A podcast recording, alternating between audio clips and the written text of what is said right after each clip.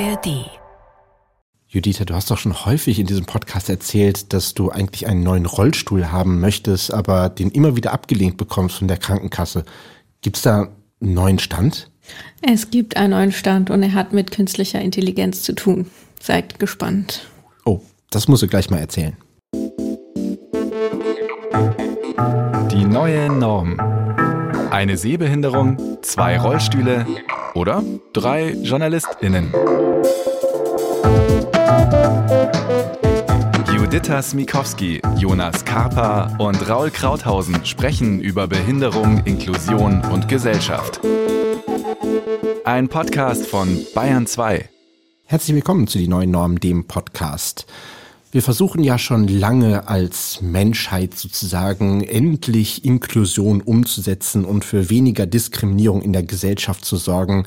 Aber so wirklich kommen wir nicht ans Ziel. Vielleicht, ich weiß es nicht, was, was uns da fehlt, ob es die Intelligenz ist. Auf jeden Fall möchten wir heute über künstliche Intelligenz reden und vielleicht darin eine Lösung finden, Inklusion umzusetzen. Oder aber vielleicht kommen wir zu dem Schluss innerhalb des Podcasts, dass das alles Quatsch ist, weil künstliche Intelligenz ja auch nur davon lebt, von den Sachen, die die Menschheit dieser Intelligenz mitgibt und was wir quasi dieser Intelligenz einspeisen. Darüber möchten wir heute reden. Bei mir sind Judith Smikowski und Raul Krauthausen. Hallo. Hi. Mein Name ist Jonas Kaper und wir sind heute nicht alleine an einem Tisch, sondern wir haben einen Gast bei uns, nämlich Sebastian Felix Zappe. Hallo. Hallo. Du bist auch Teil des Sozialheldinnen-Teams und äh, bist dort Informatiker und Entwickler der Wheelmap, unserer berühmt-berüchtigten Online-Karte für rollstuhlgerechte Orte. Und ja, entwickelst die Karte immer weiter, wobei ich mich da immer frage, eine Online-Karte, wo Orte sind, die markiert werden von einer Community und gesagt wird, der Ort ist rollstuhlgerecht oder nicht. Was muss man da eigentlich noch weiterentwickeln?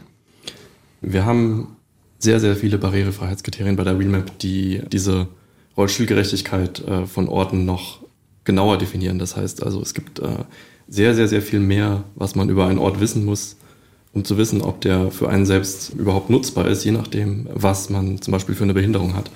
Da geht es dann nicht nur um Rollstuhlgerechtigkeit, sondern auch um sowas wie zum Beispiel taktile Leitlinien an Bahnhöfen oder um Gebärdensprachübersetzung und äh, noch viele weitere Themen und viele weitere Daten, die wir da sammeln. Und das ist so einer der Schwerpunkte, die wir momentan bei der Entwicklung haben, dass wir halt äh, mehr Daten über die einzelnen Orte sammeln. Und ähm, ansonsten geht es auch darum, dass wir das Ganze so machen müssen, dass diese Daten eben auch für die Menschen, die sie brauchen, wirklich verfügbar sind. Das heißt also, die Beamap selbst, die, die könnte selbst einfach noch viel barrierefreier sein. Das sind so zwei der Schwerpunktthemen, die wir momentan haben bei der Entwicklung. Und wenn es jetzt quasi ja um Datensammeln geht, das ist ja wie ein, ein Community-basiertes Projekt, also quasi jeder, der die WeMap ja nutzt oder auch quasi eben auch nicht benutzt, kann ja quasi Orte markieren und ähm, diese Daten eben eingeben. Das ist ja dann etwas, wo man das vielleicht auch in Zukunft ja, erleichtern könnte, wenn man Hilfe von Computern, von künstlicher Intelligenz in Anspruch nehmen würde, oder? Ja, künstliche Intelligenz ist da wirklich ein wichtiges Thema, denn eins der Hauptprobleme beim Sammeln dieser Daten ist, dass das Sammeln dieser Daten einfach anstrengend ist. Also das heißt, diese Daten zu sammeln, das, das dauert einfach. Und je mehr einzelne Details man über ein einzelnes Gebäude oder dessen Eingang oder ähm, dessen Räume aufnimmt, desto länger dauert das. Das heißt also, es ist gar nicht so leicht, jetzt einfach mal die Gebäude einer ganzen Stadt zu erfassen. Die reine Information, ob man in diese Gebäude mit einem Rollstuhl oder mit einer anderen äh, Behinderung reinkommt, das ist was, das kann man ja in einem Survey vielleicht in, in zwei, drei Minuten abfrühstücken.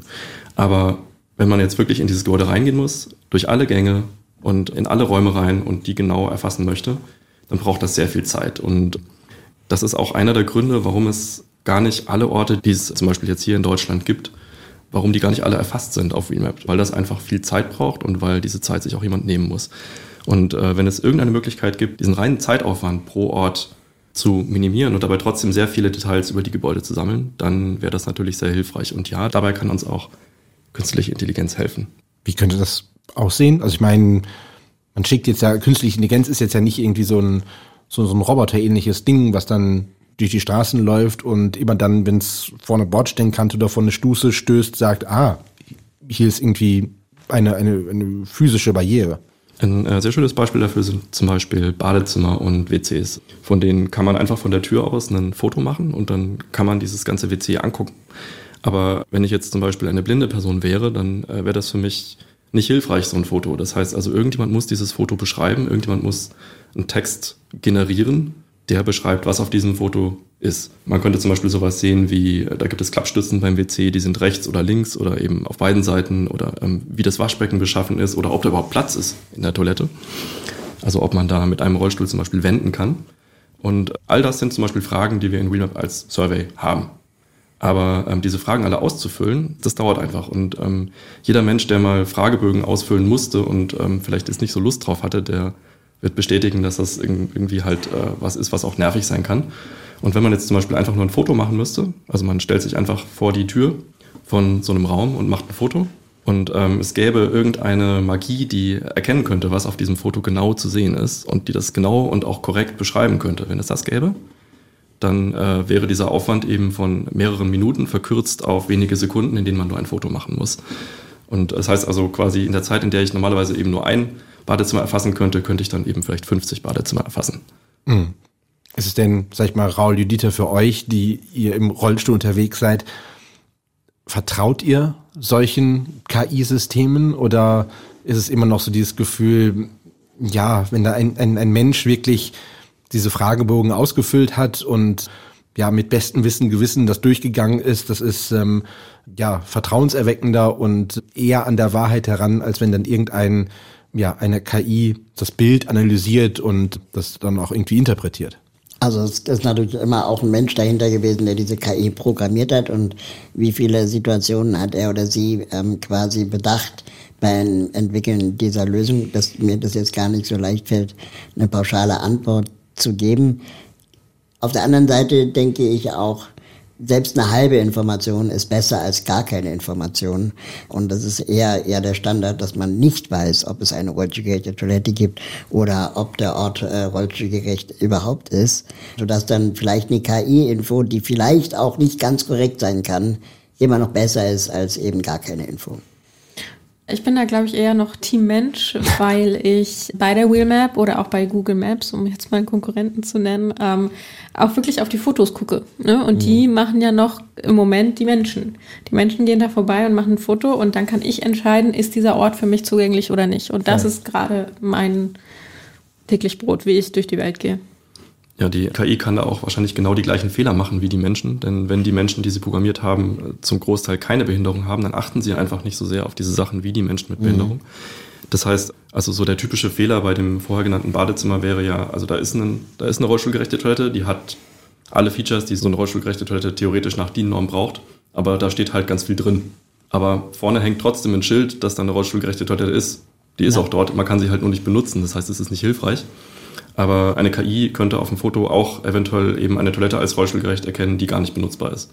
Und das wäre so ein typisches Beispiel, wo eben äh, eine KI dann nicht unbedingt besser ist als jemand, der das vor Ort manuell surveyt. Das heißt auch, wenn wir sowas irgendwann mal einsetzen, dann äh, müssen das wahrscheinlich auch Menschen validieren, was dann rauskommt dabei. Es gibt ja ganz viele Street View Fotos von, von allen Straßen, Zügen.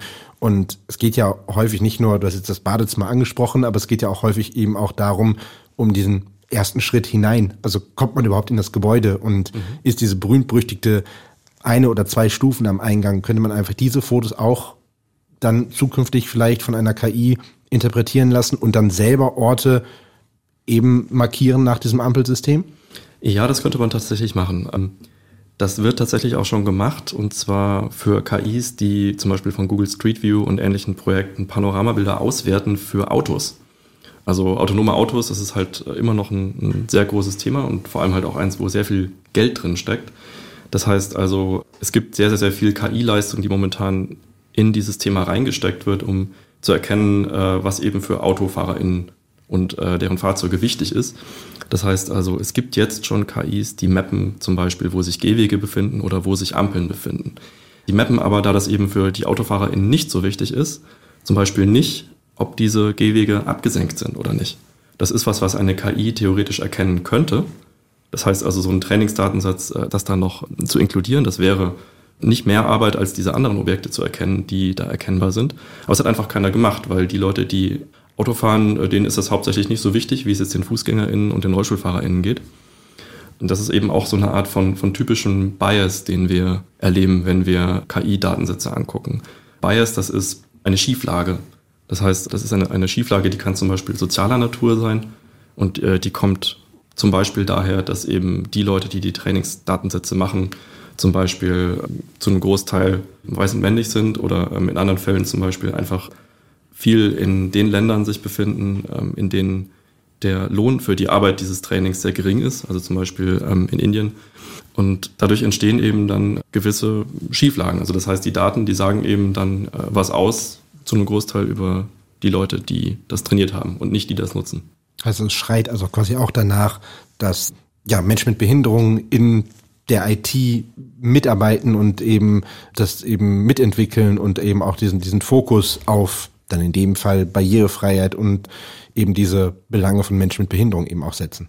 Ja, das ist super wichtig. Ich denke, dass diejenigen, die diese großen äh, Sprachmodelle wie ChatGPT, die momentan ähm, zum Großteil verwendet werden oder über die man momentan am meisten redet, dass die tatsächlich ein Augenmerk darauf legen, auf Diversität, weil diese Chatbots, die werden gebaut für ein Corporate-Umfeld. Das heißt, die werden gebaut für große Firmen, und ähm, man möchte natürlich nicht am Ende irgendwie verklagt werden dafür, dass dieses Modell aus Versehen im Namen einer großen Firma jemanden diskriminiert hat. Mhm.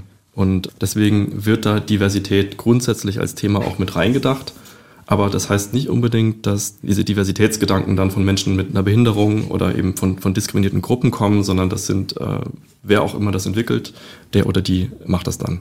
Mhm. Du hast gerade schon ChatGPT angesprochen. Judith und Raul, seid ihr große Fans von KI im ganz allgemein? Judith, du hast eben schon gesagt, du bist Team Mensch. Ja, ähm, wobei äh, sich das auch so ein bisschen gewandelt hat in den Vorbereitungen für den Podcast. Am Anfang habe ich so gedacht, so ja, ach, das ist irgendwas, womit ich da vielleicht äh, mich nicht mehr beschäftigen muss. Ähm, dann habe ich einen anderen Podcast gehört, äh, und zwar den von Eva Schulz, äh, Deutschland 3000, mit einem Lehrerinfluencer, Bob Blume heißt der. Und äh, die haben natürlich auch darüber geredet, ne? Ähm, wie ist das jetzt, werden die SchülerInnen jetzt ihre Hausaufgaben mit ChatGPT schreiben? Und er sieht das einfach alles so ein bisschen gelassener und hat gesagt, okay, wir müssen müssen uns damit beschäftigen. Punkt. Es ist da, wir müssen mhm. uns damit beschäftigen. Und das habe ich jetzt so ein bisschen als mein Mantra übernommen und habe einfach gesagt, okay, ich beschäftige mich damit. Und tada, es hat was gebracht. Du bist noch nicht so alt, dass du sagen kannst, dass das ist irgendwie so ein, so, ein, so ein Ding für die Jugend, das wird dich nicht mehr tangieren in deinem Leben. Ja, naja, ich bin ja nicht Lehrerin oder so, ne? Also so nicht. Aber ähm, als diese Maschine mir dann einen, einen schönen Widerspruch für die Krankenkasse geschrieben hat, dachte ich so, nehme ich mit. Ne? Kann man ja mal machen. Ja. Aber generell, sag ich mal, wenn wir jetzt über, über KI-Systeme und äh, ja, Computer sprechen, die Dinge erledigen, wenn wir jetzt nochmal das Beispiel der, der Wheelmap nehmen, wo man sagt, okay, man hat, sag ich mal, Fotos und hat eine Datenquelle, nämlich dieses Foto, was gemacht wird. Man reicht das sozusagen in die Maschine rein und die analysiert das und spuckt halt quasi gewisse Sachen aus. Dann weiß man ja, was ist die Quelle und die Maschine macht damit etwas. Aber bei ChatGPT ist so, habe ich immer so die Frage bei mir, wer füttert das? Beziehungsweise woher nimmt dieser Bot, diese KI das Wissen, weil irgendwie, wenn man, sag mal, wenn man was googelt, dann weiß man, dass Google alle erdenklichen Webseiten, die es im Internet gibt, durchforstet nach den bestimmten Wörtern, nach denen man gesucht hat. Aber bei, bei ChatGPT bleiben bei mir zumindest so ein paar gewisse Fragezeichen, wo ja die KI das Wissen hernimmt. Das ist auch sehr gut, dass da Fragezeichen sind, weil diese Fragezeichen sollten wir alle haben. Also das erste Wichtige bei dieser Sache ist, äh, wenn wir jetzt über KI, also künstliche sogenannte Intelligenz sprechen, dann muss man da erstmal ein bisschen genauer hingucken, was ist das eigentlich. Äh, also ChatGPT, was halt ähm, üblicherweise auch als KI bezeichnet wird, von, ich sag mal, normalen Menschen.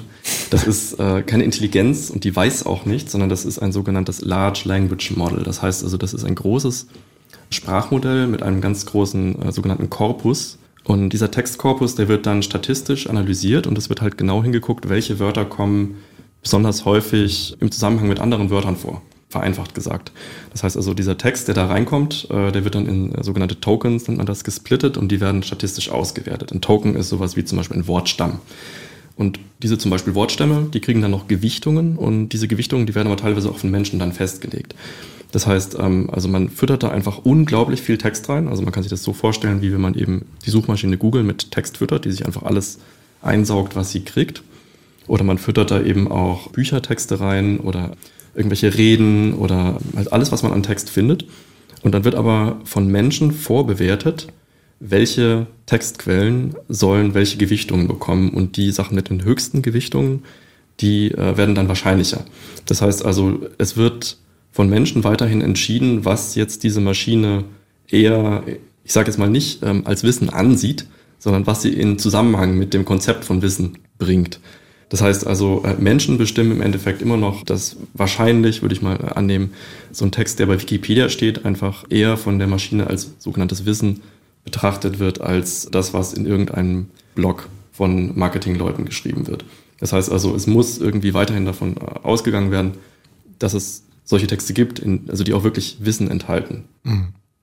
Wäre natürlich schön, wenn die KI häufiger dann auch mal unseren Podcast, die neue Norm, hören würde, wenn sie denn hören kann, den es übrigens auch in der ARD Audiothek gibt, um vielleicht mal ein paar andere Quellen irgendwie zu bekommen. Kann denn diese KI überhaupt lernen? Also wenn, wenn ich sie jetzt etwas frage, wir können ja mal, sollen wir es mal live ausprobieren, was, was die KI zum Beispiel zum Thema, warum, warum Menschen mit Behinderungen nicht diskriminiert werden sollten, irgendwie sagen würde. Ja, das können wir gerne machen. Wir können ja mal einfach ChatGPT via Siri fragen, was das Modell davon hält.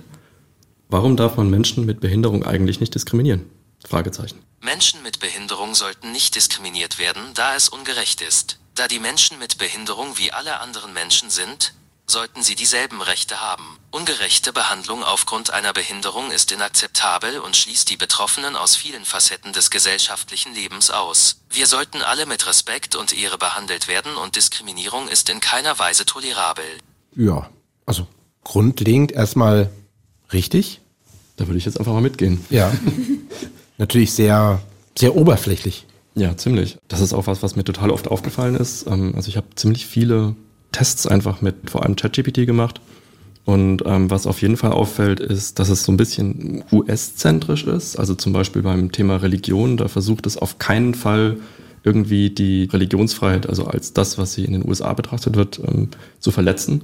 Also das würde auf keinen Fall äh, was sagen gegen Scientology oder gegen die Zeugen Jehovas zum Beispiel. Und was auch auffällt, ist, dass es oft so ein bisschen äh, was macht, was ich als, als Both-Siding bezeichnen würde. Mhm. Also quasi das versucht immer so ein bisschen so eine diplomatische Mitte zwischen allem zu finden und ähm, sehr, sehr konsensfähig zu sein. Genauso wie so eine Marketingabteilung von so einem großen Unternehmen. Mhm. Aber wenn man jetzt zum Beispiel sagen würde, das, was jetzt über das Thema Diskriminierung gesagt wurde, ist so, ja, es ist grundlegend erstmal richtig, aber man möchte es gern, dass in Zukunft vielleicht äh, das noch ein bisschen deutlicher oder, ich will nicht sagen, radikaler gesagt wird, dass eben, ähm, sag ich mal, es zum Beispiel die UN-Behindertenrechtskonvention gibt und diese Informationen kamen jetzt ja gerade alle gar nicht. Kann ich dafür sorgen, dass das in Zukunft, wenn irgendjemand anders diese Frage stellt, das quasi in der Antwort mit drin ist?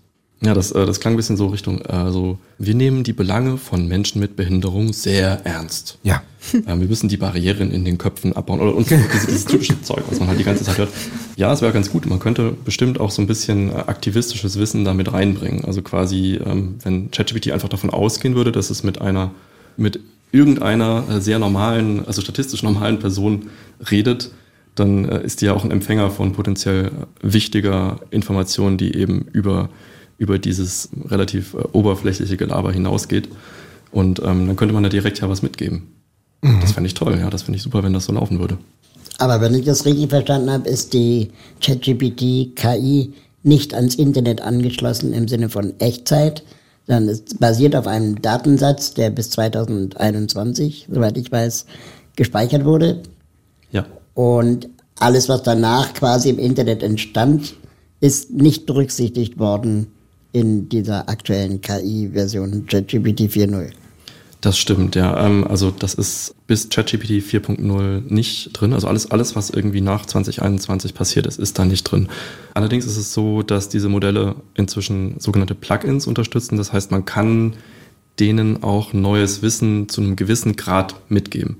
Man kann nicht deren Textkorpus erweitern damit, aber man kann zumindest den Textkorpus im Kleinen für die aktuell gewünschte Antwort ein bisschen mhm. verbessern und anpassen und dann zum Beispiel das Ergebnis einer Bing-Suche oder einer Google-Suche mit anhängen als Wissen. Oder man kann auch vielleicht einfach einen, also man, man, kann ja zum Beispiel auch selber bei Wikipedia einfach ein bisschen nachgucken und dann den aktuellen Stand eines Wikipedia-Artikels da einfach äh, rein copy und pasten und dann sich erst eine Antwort wünschen. Mhm. Dann weiß das Modell schon ein bisschen mehr. Und je spezifischer die Fragen sind, desto besser ist die Antwort. Also wenn ich so eine allgemeine Frage stelle, sowas wie, warum darf ich niemanden diskriminieren, aber bekomme ich halt auch eine allgemeine Antwort. Aber wenn ich jetzt sagen würde, in der UN-Behindertenrechtskonvention steht was genau in Bezug auf, keine Ahnung, inklusive Bildung, könnte er einem das rezitieren, theoretisch. Ja, das würde funktionieren, ja. Da würde auch was Sinnvolles dabei rauskommen. Das heißt also, ja, man ist selbst beim Fragen immer dafür verantwortlich, so viel Kontextinformation wie möglich mitzugeben. Ich glaube, da ist auch so ein bisschen der Knackpunkt. Ähm, als ich mich mit dir unterhalten habe, Sebastian, im, im Vorhinein, war auch für mich so total der mind-blowing Punkt, als du gesagt hast, die Antworten müssen nicht stimmen. Und ich so, hä, wie? Ich, ich frage doch hier gerade irgendwie so eine allwissende Maschine, die, die es noch mal in meinem Kopf so war und sie kann mir einfach kompletten Stuss erzählen.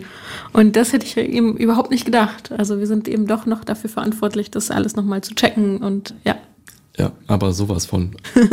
du, du, hast gesagt, dass die Deadline ist äh, 2021 gewesen. Unseren Podcast gibt es seit 2019. Mhm. Ich meine, ne, uns gibt es in der ARD Audiothek, beim Bayerischen Rundfunk. Wir sind auf allen möglichen Plattformen. Es gibt rechtlich. Äh, genau, es gibt unser Online-Magazin www.dieneuenorm.de. Also es gibt genug Informationen, die man ja, wo, oder wo sich die KI die Informationen holen kann. Raul Krauthausen ist mit dabei, ist ja auch sag ich mal, ne, Bundesverdienstkreuzträger. Also es sind so viele, so viele Fakten, die man eigentlich quasi reinstellen könnte, aber was, was käme raus, wenn man mal fragen würde, was, was ist der Podcast die neue Norm? Hm, versuchen wir es doch einfach mal. Um was geht es eigentlich im Podcast Die neue Norm? Fragezeichen. Im Podcast Die neue Norm geht es darum, Menschen zu helfen, ihre Lebensumstände in einer Post-Covid-Welt zu navigieren und zu erobern. Es konzentriert sich auf positive, Nützliche Themen, die helfen, den Umgang mit Änderungen in unserem täglichen Leben, von Familie bis Karriere und gesellschaftlichem Engagement, effektiver und erfolgreicher zu gestalten. Okay, das ist ähm, völliger Quatsch. Naja, also, also Quatsch ist es nicht. Es klingt ja sehr, sagen wir mal, plausibel. Aber äh, ja, also Lügen können ja auch plausibel sein. Also das hat einfach irgendwas dahergelabert, das hat einfach irgendwas erfunden. Und das zeigt halt richtig schön, ähm, wie diese Modelle eben auch wirklich krasse Grenzen haben. Diese Modelle, die haben kein Wissen.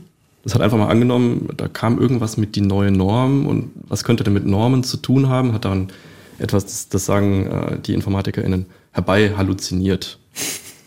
Ich mein, ist das ein Fachausdruck?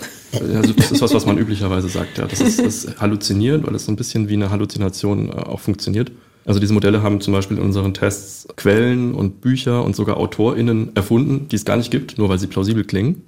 Oder zum Beispiel bei einem Kollegen, Andi von uns, da hat das Modell einfach barrierefreie Orte erfunden, die es gar nicht gibt. Da haben einfach mal das Modell gefragt, sag uns doch mal ein paar barrierefreie Orte in der Nähe vom Bundestag und also vier von diesen fünf Orten, die da genannt wurden, die existieren gar nicht. Die hören sich aber sehr plausibel an.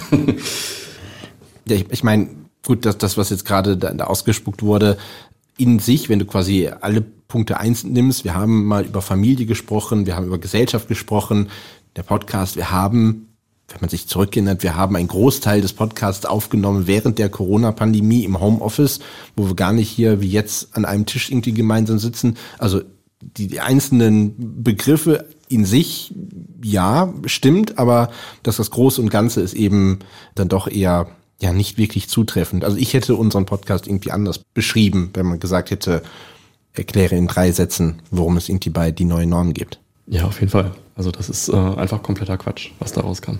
Aber ist denn dieses quasi, dass da eben auch Nonsens rauskommen kann, ist das dann eben auch so trotzdem hilfreich, sich zum Beispiel ja eine ja, ein, ein, ein Widerspruch zu formulieren für, für die Krankenkasse. Ich meine, Judith, wir haben es am Anfang angesprochen, das war ja lange für dich Thema und glaube ich auch so, wenn ich das so rein interpretieren kann, ja auch häufig dieses eine gewisse Hürde, so so einen Widerspruch zu schreiben, weil man ja auch, glaube ich, gar nicht erstmal weiß, okay, wie wie muss der aussehen, was muss drinstehen, welche Begriffe nutzt man und dann sitzt man vor so einem weißen Blatt und schiebt das eher und hat es ja. dir geholfen?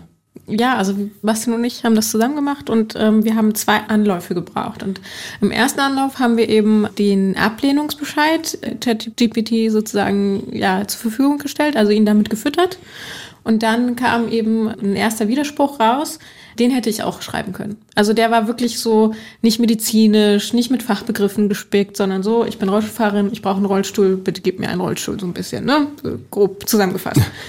Und dann haben wir aber den nächsten Schritt gemacht und haben eben ChatGPT gesagt, bitte formuliere eben noch mal einen Widerspruch im medizinischen Sinne, im orthopädischen medizinischen Sinne. Und da war ich dann schon beeindruckt. Also mit Fachbegriffen, die, also habt genau. ihr dann, okay. Mit Fachbegriffen, ähm, wirklich aus Sicht äh, des medizinischen Personals. Und da war ich, wie gesagt, ja, sehr beeindruckt. Ich habe ja auch schon ein paar Widersprüche geschrieben und habe auch Ablehnungsbescheide schon bekommen. Und so klingt das, ja.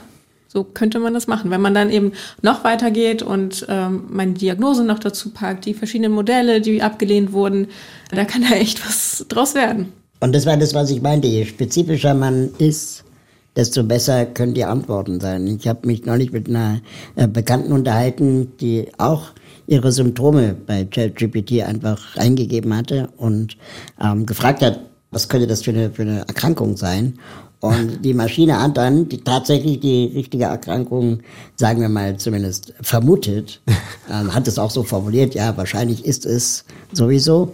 Und dann sagte die Bekannte zu mir, wenn sie vor vier Jahren diese Maschine schon gekannt hätte oder wenn es sie da schon gegeben hätte, hätte sie vier Jahre Zeit gespart in Diagnosen, also auch Arztbesuchen und Tausende von Euro.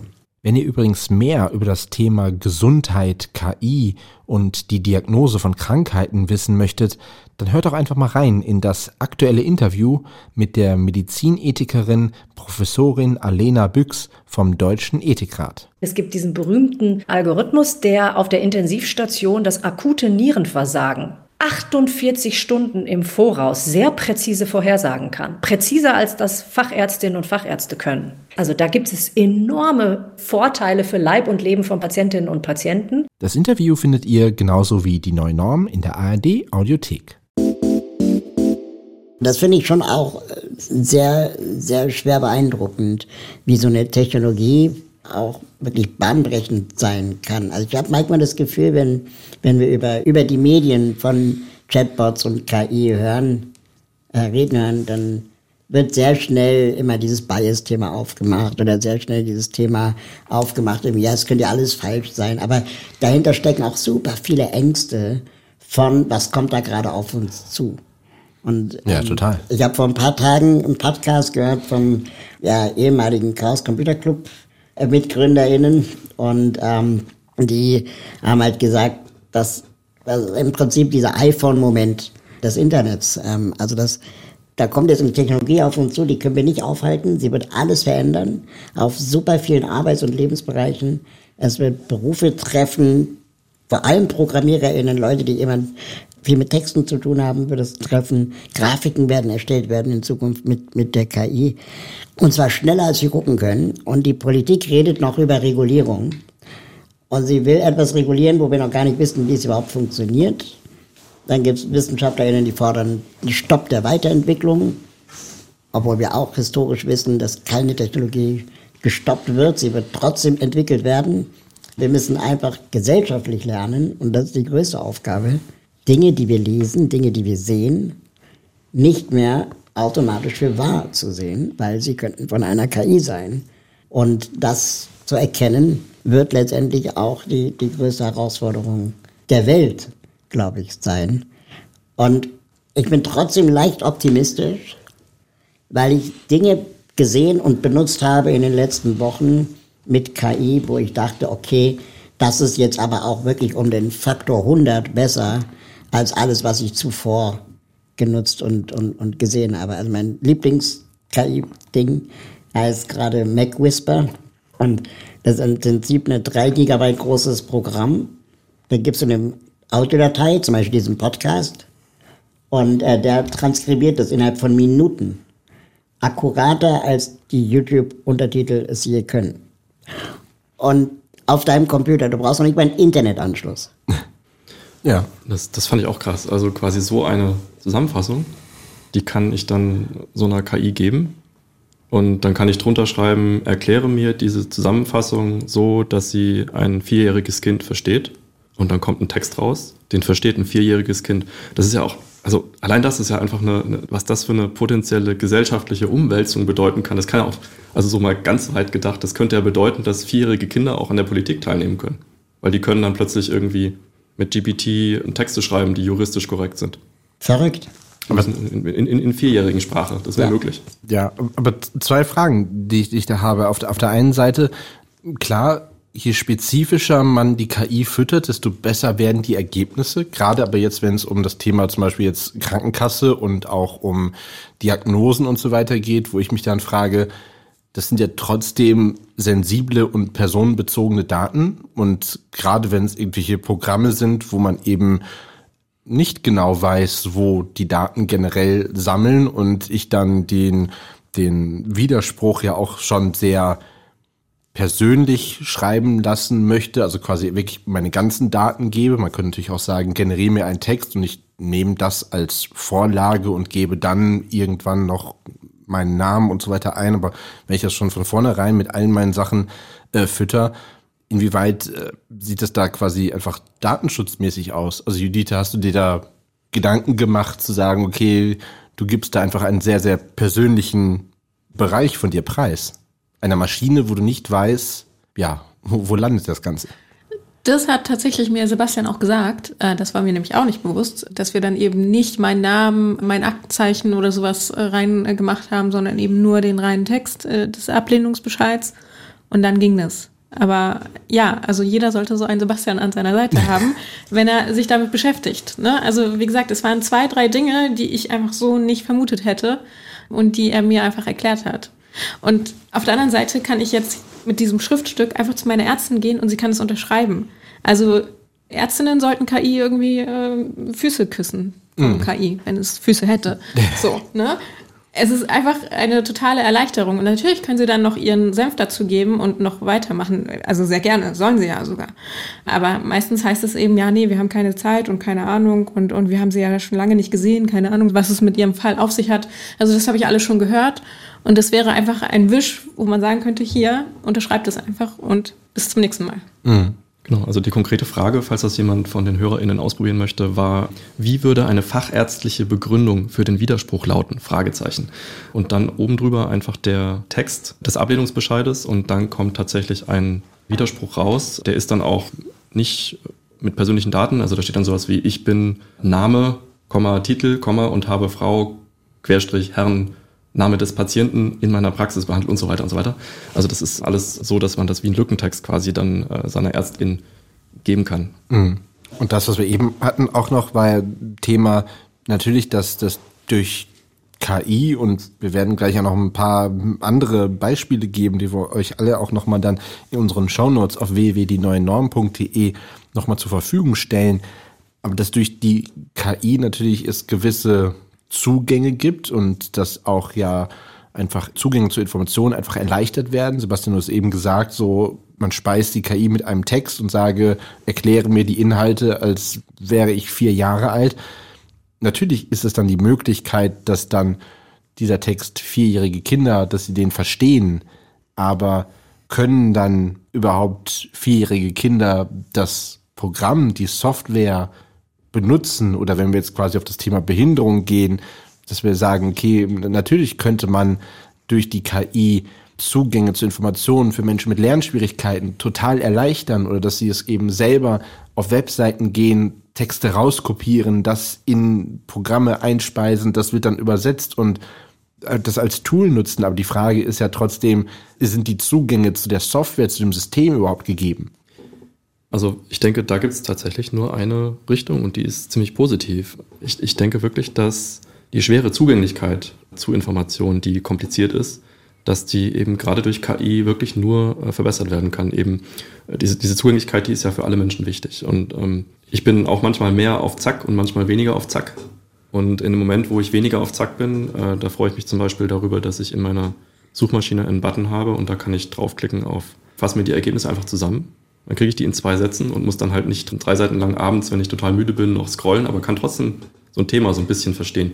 Und genau auf die gleiche Art und Weise wird es auf jeden Fall äh, hauptsächlich Zugänge schaffen und weniger wegnehmen, denke ich. Mhm. Das Einzige, was ich so ein bisschen sehe, ist noch, das kann ja jeder. Also quasi jeder Mensch kann das benutzen. Also von wegen, äh, die, die Krankenkasse kann das auch benutzen die kann auch dann ihr, ihr Pokémon losschicken und dann äh, kämpfen dann äh, das Pokémon von Judita und das Pokémon von der Krankenkasse gegeneinander am Ende. Und dann, wer gewinnt? Das ist eine gute Frage. Aber wir haben ja auch zum Beispiel, und das haben wir für, für diese Podcast-Folge einfach mal auch ausprobiert. Also wir haben nicht nur Judita ihren Widerspruch äh, schreiben lassen und jetzt gerade auch live äh, ChatGPT mal so gefragt, was es für, für Wissen über, über diesen Podcast und über Diskriminierung von Menschen mit Behinderung weiß, sondern wir bieten ja auch für jede Podcast-Folge ein Transkript an, was mehrere DIN A4 Seiten lang ist. Und wir haben es mal probiert, dieses Transkript mit einer KI in leichte Sprache zu übersetzen. Genau, und dahinter steckt die, die Firma Some AI, die letztendlich so eine Art ChatGPT bzw. KI gebaut haben, um Texte, zum Beispiel Transkripte in leichte bzw. einfache Sprache umzuwandeln. Und ähm, das Ganze geht schon relativ gut. Also man muss, ich sag mal so, 90 Prozent macht die KI und die restlichen 10 Prozent äh, Korrekturen machen. Das ist dann die menschliche Arbeit, die schon noch gemacht werden muss. Aber es ist auf jeden Fall auch hier wieder um den Faktor 100, würde ich sagen, mindestens einfacher, einen Text in einfacher Sprache zu erstellen, als wenn du das manuell machen würdest. Und ich glaube, das ist auch das, wo KI haben wir nicht Unrecht tun dürfen. Natürlich ist sie erstmal nicht so gut wie ein Mensch. Aber sie ist besser, als wenn es kein Mensch macht. Mhm. Und deswegen sage ich das auch immer mit diesem Faktor 100, weil die Technologien, die es bisher gab, die uns dabei geholfen haben, Texte in einfacher Sprache zu machen oder Untertitel zu machen, die sind einfach bei weitem nicht so gut, wie es in dem Moment die, die KI konnte. Und ich war jetzt vor ein paar Tagen im Urlaub.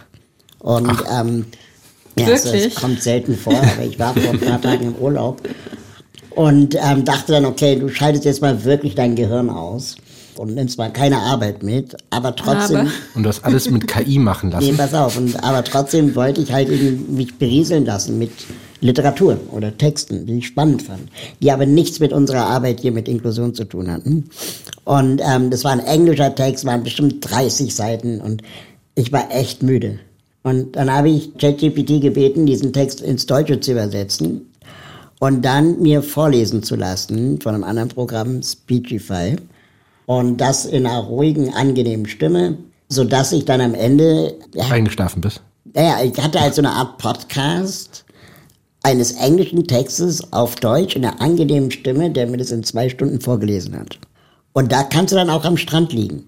Und das fand ich schon, wo ich dachte, okay, das waren drei Klicks mit meinem Handy war relativ wenig Aufwand. Also man muss halt mal überlegen, wie dieses Setup gebaut sein muss. Das dauert schon seine Zeit. Aber am Ende waren es nur drei Klicks in der Umsetzung. Das kann ich jetzt wiederholen. Und das kann natürlich auch Menschen, die zum Beispiel nicht so gut lesen können, eine große Erleichterung sein. Es kann eine Erleichterung sein für Menschen, die vielleicht auch die Sprache nicht können. Äh, und du kannst ja auch umgekehrt machen. Du kannst ja einen Text sprechen und ihn dann theoretisch auch wieder transkribieren und dann auch aufs Englische übersetzen lassen automatisch und dann sich dort wieder vorlesen. Also das ist ja völlig absurd, weil wir plötzlich Dinge digitalisieren können in, in so kurzer Zeit mit dem Telefon, dass wir Barrieren beseitigen können, die wo ich inzwischen mich regelmäßig dabei erwische zu denken, ach krass, das könnte ich mit KI auch machen. Das wird so lustig. Also man stelle sich sowas vor, wie zum Beispiel, äh, wenn das dann auch noch in Realtime funktioniert, in, in Echtzeit, dann äh, kann ich ja zum Beispiel ein Telefonat führen und kann einfach einen, ich kann, ich kann meine Rechtsanwältin sein. Also ich kann einfach irgendwas in das Telefon reinsagen und das kommt dann quasi in äh, juristischer Sprache wieder raus und dann kann ich mit, dann kann ich quasi als Juristin bei einem Support anrufen, genau. wenn mir irgendwas nicht gefällt. Und vielleicht ist es dann so, dass die Leute, die da antworten, auch gar keine Leute mehr sind. Das heißt also im Endeffekt reden dann nur noch ähm, Roboter miteinander. Und was passiert da? Und ja, da, da, gute Frage. Das, das Krasse ist aber, und ich hoffe, man hört so ein bisschen auch meine Euphorie raus. ja. ähm, Vielleicht. Das Krasse ist ja, dass wenn wir über solche Technologien gesprochen haben, vor zwei Jahren, Ne, da hieß es, ja gut, in 100 Jahren vielleicht. Ne? Aber auf einmal ist einfach so ein Dammbruch geschehen, ein technologischen Fortschritt, dass Dinge wie der Universaltranslator von Star Trek oder der Bubblefish von Per Anhalte durch die Galaxis oder selbst der Kinofilm Her mit Joaquin Phoenix, wo Sprachcomputer so gut sind, dass sie in Echtzeit einfach alles übersetzen können. Du könntest jetzt nach, nach China reisen und Mandarin übersetzen lassen von deinem Handy in Echtzeit und Dialoge, die man dir in Mandarin zurückgibt, in Echtzeit auf Deutsch übersetzen lassen, ohne dass du wie mit dem Google Translator warten musst, bis der Dialog beendet ist, dann dauert es eine Weile und dann, ne, sondern in Echtzeit. Das ist auf einmal möglich und ich glaube, das passiert in den nächsten fünf bis zehn Jahren. Vielleicht sogar schneller. Und da werden uns echt noch ordentlich die Ohren schlackern. Ich habe ein, eine KI gesehen, die nennt sich Murph AI. Und die kann deine Stimme synthetisieren. Das heißt, du könntest theoretisch einen Text schreiben und ihn sprechen lassen in deiner Stimme. Was auch richtiger, ich sag's jetzt mal, Mindfuck ist, weil das würde ja bedeuten, ich könnte Barack Obama einen Text sagen lassen, ohne dass er ihn je gesagt hat. Mhm. Oder es gibt eine andere KI, die jetzt gerade noch im Beta-Stadium ist, äh, die gehört zu dem Startup Be My Eyes, quasi eine Bilderkennung für blinde Menschen wo ähm, früher man sagen konnte als blinder Mensch, hier, ich habe ein Foto und jemand anderes auf der Welt schaut sich dieses Foto an und sagt dir oder beschreibt dir, was auf diesem Foto zu sehen ist. Das war so ein Community-Projekt äh, mhm. äh, für die blinden Community. Und das haben die jetzt verbunden mit äh, ChatGPT und lassen jetzt quasi die KI dieses Bild beschreiben. Und das ist sicherlich nicht so gut, wie wenn es ein Mensch beschreiben würde. Noch nicht. Aber es ist auf jeden Fall vielleicht eine schnelle Hilfe, wenn gerade auf der anderen Seite der Leitung sich niemand Ehrenamtliches gefunden hat, dir bei der Beschreibung des Fotos zu helfen. Mhm. Und da kommen jetzt Dinge auf uns zu, auch für Menschen mit Behinderungen, wo wir uns, oder ich zumindest, ich freue mich auch so ein bisschen drauf. Ja, hört man. Ich würde aber äh, noch auf Bob Blume zurückkommen ähm, wollen. Ich meine, ja, die Euphorie ist da und es gibt die Möglichkeiten, es gibt vielleicht auch mehr Barrierefreiheit, aber ich glaube auch in der Schule müsste man da eben einfach den Jugendlichen das mehr an die Hand nehmen und, Voll. Ne, und das einfach behutsam dran führen und einfach irgendwie auch das Tolle daran zeigen, aber irgendwie vielleicht auch die negativen Seiten, ne? also nicht gleich irgendwie Panikmache, aber eben einfach begleitend. Und für Erwachsene gibt es das eben nicht. Ne? Also wir müssen das jetzt on, on the fly sozusagen einfach lernen, Total. damit umzugehen. Ja. Wobei ich auch immer so ein bisschen das Gefühl habe, dass gerade wenn es ja auch um, um Echtheit von Bildern geht oder Echtheit von Tonaufnahmen, sowas gab es auch schon früher. Sowas gab es auch schon zu Schwarz-Weiß-Zeiten. Natürlich nicht so gut gemacht, aber gleichzeitig war es bei den Menschen eben auch so, dass das Verständnis oder die, die, die Fähigkeit, so etwas zu entlarven, eben auch noch nicht so gut war. Und ich glaube, dass sowohl die Technik ja immer besser wird, aber eben auch, sag ich mal, die, die Medienkompetenz auch wächst und so ein bisschen auch das, das Misstrauen. Gleichzeitig natürlich, ich kann es total nachvollziehen, dass man, wenn man jetzt schon bei, bei jedem x-beliebigen Bild misstrauisch sein muss oder sollte oder trotzdem es im Hinterkopf haben sollte, ist es echt? Hat es die Person wirklich gesagt? Was kann damit vielleicht ausgedrückt werden, was äh, instrumentalisiert wird für irgendeine Meinung, dass das fordert einen schon so ein bisschen. Und ich kann diese Sorge, die so ein bisschen auch mitschwingt, jetzt nicht die Sorge, dass alle SchülerInnen ihre Hausaufgaben mit ChatGPT machen, sondern was hat das eben auch für vielleicht politische Dimensionen dann ähm, später kann ich auf der einen Seite nachvollziehen, aber auf der anderen Seite eben auch diese große Chance, was es eben bedeutet, ja, einfach Arbeitsschritte zu erleichtern, beziehungsweise leichter zu kommunizieren können oder irgendwie Zugänge zu schaffen. Und gleichzeitig ist es natürlich so, dass wir haben eben ja von der, der, der Tatsache gesprochen, dass ähm, KI ja auch gefüttert werden muss.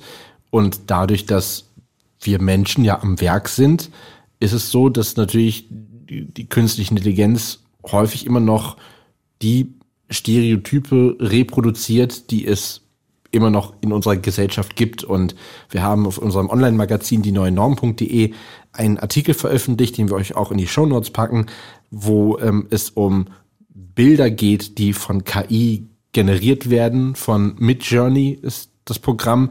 Und das fand ich persönlich total faszinierend, weil wenn man darüber nachdenkt, dass die Personen, die auf den Bildern zu sehen sind, dass es die einfach nicht gibt.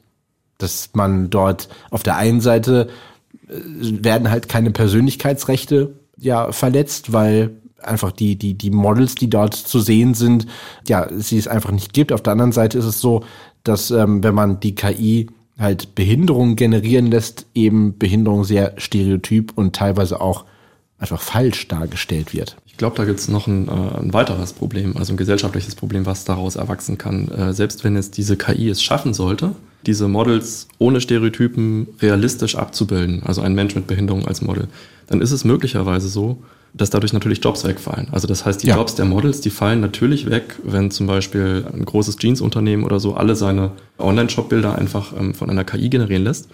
Und dann ist es aber so, dass eben dieser Job, ein Model zu sein, potenziell im Durchschnitt statistisch für Menschen mit Behinderung potenziell ein bisschen wichtiger sein kann als für Menschen ohne Behinderung.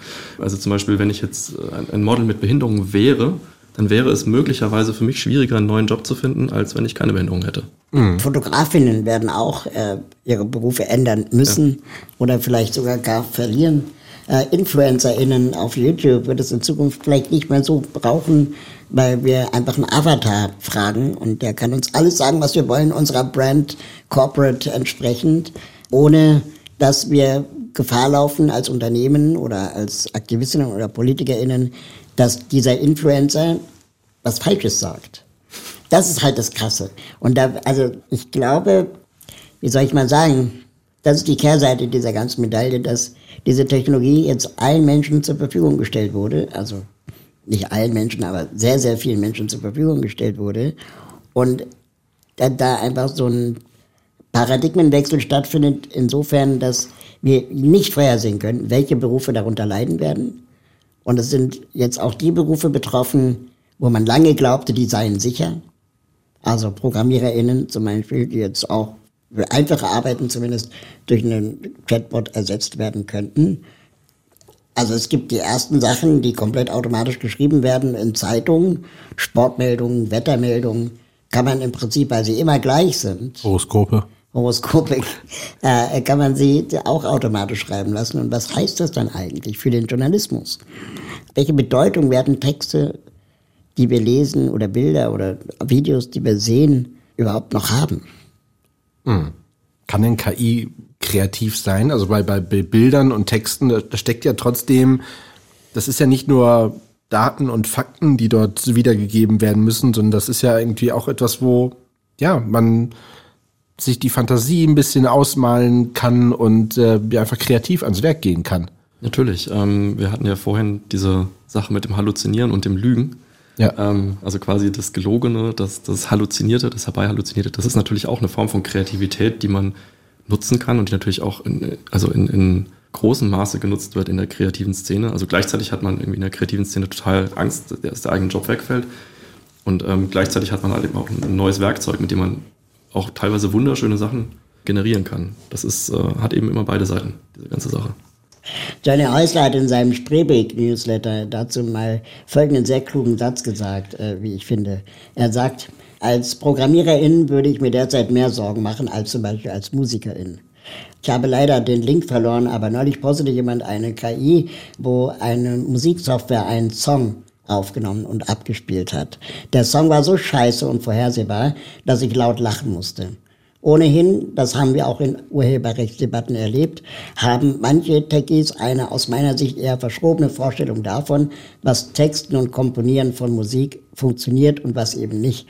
Schon das Wort deutet ein großes Missverständnis an.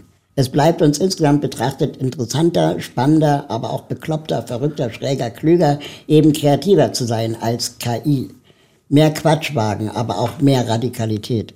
Denn es ist kein verzweifeltes Festklammern an der Schaffenskraft der Menschheit oder so, wenn ich behaupte, dass es einiges gibt, das keine KI abbilden kann. Zum Beispiel Irrationalität, Unsinn, individuelle emotionale Interpretation von Erlebnissen, echte Liebe, aber auch echten Hass, Trauer, vor Freude weinen und daraus eine Institution machen oder eben einen Song.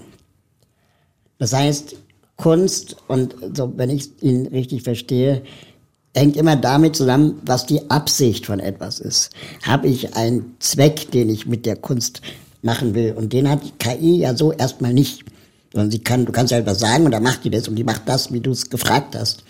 Das ist so wie wenn du einen Bildmalerin beauftragst, das so zu malen, wie es auf dem Foto zu sehen ist. Dem würde ich widersprechen. Also tatsächlich, ich würde, ich würde widersprechen. also die, die KI, die hat insofern eine Absicht, als die, der Textkorpus, mit dem sie gefüttert wurde, eine Absicht hat. Also quasi jede Kommunikation hat ja eine Absicht. Die hat ja die Absicht, eine Empfängerin zu erreichen. Und ich denke, dass sich diese Absicht aus dem Textkorpus dann immer in den Antworten widerspiegelt. Also das heißt, wenn, die, wenn der Textkorpus zum Beispiel jetzt irgendwie super nice zu allen Menschen ist, dann wird auch die Absicht in der Antwort von ChatGPT mit drinstecken. Das heißt also, die kam dann im Endeffekt natürlich nicht aus ChatGPT, die kam aus den Menschen raus, die die Originaltexte geschrieben haben, aber sie ist als Substrat noch enthalten. Also das heißt, ich würde einer KI das Konzept von Absicht beimessen. Okay, aber es ist die Absicht der Menschen, die den Textkorpus gefüttert haben. Ja.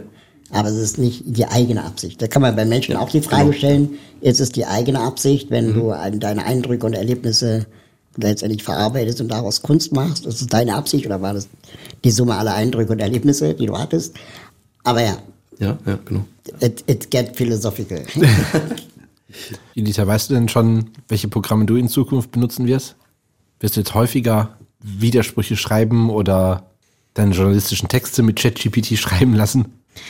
Nee, das nicht. Aber ähm, diese Einfachheit, diese paar Minuten mit Sebastian, die wir uns da hingesetzt haben, die irgendwie so äh, bisschen was auch weggewischt haben von diesem ganzen, ne? du hattest es erwähnt, äh, dieses, diese Unsicherheiten, ach, lohnt sich das, diesen Kampf jetzt nochmal anzugehen, diese ganzen negativen Gefühle, die man dabei hat, die waren kurzzeitig weg, weil es wirklich eine einfache Lösung war. Und das werde ich auf jeden Fall äh, wieder benutzen, auf jeden Fall. Ja. Ich werde KI in meinen aktiven Arbeitsalltag definitiv einbauen. Alleine sowas wie Texte vorlesen lassen, die in einer anderen Sprache sind, ist für mich ein super geiles Feature, das mich mehr Texte lesen lässt als vorher. Und du, Jonas? Sag du doch mal. Erzähl mal. Also ich habe auch irgendwie Gefallen daran gefunden und äh, das fängt, glaube ich, erstmal damit an, indem man einfach ganz verrückte, random Fragen stellt und erstmal schaut, was so wirklich bei rauskommt. Ich habe jetzt noch nicht so den den Use Case für mich gefunden, wo ich sage, dass ich es irgendwie einsetzen kann, aber generell finde ich es halt ähm, total spannend, also gerade auch diese Sache mit den mit den Fotos, die die generiert werden, weil es auf der einen Seite natürlich es vereinfacht, Sichtbarkeit darzustellen von Behinderung. Also das, was wir eben hatten, es ist irgendwie natürlich schneller über so eine KI ein Foto erstellen zu lassen, wo eine Person mit Behinderung da ist, als irgendein Model irgendwo zu finden und dann so ein Fotoshooting zu machen. Aber auf der anderen Seite, ähm, ja, sorgt es zwar für, für die Repräsentanz, aber eben nicht von dem echten Menschen mit Behinderung. Und das ist so ein bisschen so der, der, der Zwiespalt, den ich habe auch bei Programmen wie Some AI und Co., wo es um, um leichte Sprache geht, dass natürlich das Tool die Zugänge schafft und man durch die Kommunikation mehr Menschen mit Lernschwierigkeiten erreicht, aber dieser Prozess, dass Menschen mit Lernschwierigkeiten wirklich dabei sind und ihren Job es ist, leichte Sprache zu testen, dass das wegfallen könnte, zum Beispiel als Expertin in eigener Sache, als Models mit Behinderung, als Expertin in eigener Sache zu sein, dass das eben ja einfach dieser, dieser Zwiespalt ist zwischen mehr Repräsentanz, aber eben auf unechte Art und Weise. Und das nimmt mich so ein bisschen mit, beziehungsweise das beschäftigt mich. Das finde ich einen super wichtigen Aspekt, den wir niemals äh, unterschätzen dürfen, weil Technologien grundsätzlich keine Menschen ersetzen sollten, würde ich auf ganz vieles äh, anwenden und es immer besser ist, wenn dann zumindest die Betroffenen, für die diese Technologien entwickelt wurden, am Ende irgendwann gesagt werden könnte, ja, es ist gut genug, da muss jetzt kein Mensch mehr extra für mich was gemacht haben. Erst dann sollten wir zufrieden sein. Ich werde auf jeden Fall weiter KI einsetzen. Ähm, das hilft mir tatsächlich auch beim Programmieren und äh, wenn es mir mal nicht hilft, dann werde ich es wegen des Unsinns machen, der dabei rauskommt. Zum Beispiel wurde mir vorgeschlagen, ich könnte ja mal als Barrierefreiheitskriterium aufnehmen, ob die Assistenzhunde auch rauchen dürfen, was ich auch wieder ein bisschen kreativ finde. Also da habe ich ein bisschen mich gefreut drüber und ähm, finde, das ist auch Kunst und echte Liebe, um zu einem Zitat von vorher zurückzukommen, so ein bisschen zumindest. Also für mich war es zumindest ein bisschen echte Liebe. Das werde ich auf jeden Fall weitermachen. Lässt einen etwas schmunzeln zurück. Deshalb nutzt ihr KI und äh, welche Programme nutzt ihr und äh, schreibt doch gerne mal einen Kommentar unter diesem Podcast, vielleicht sogar mit ChatGPT, vielleicht was Positives und ähm, wir freuen uns oder bedanken uns erstmal bei dir, Sebastian, dass du da warst, beziehungsweise warst du da oder war es nur eine KI, die die ganze Zeit hier zu uns gesprochen hat? Und wir freuen uns, wenn ihr beim nächsten Mal auch wieder mit dabei seid. Tschüss. Tschüss. Tschüss. Verdammt, ich bin aufgeflogen.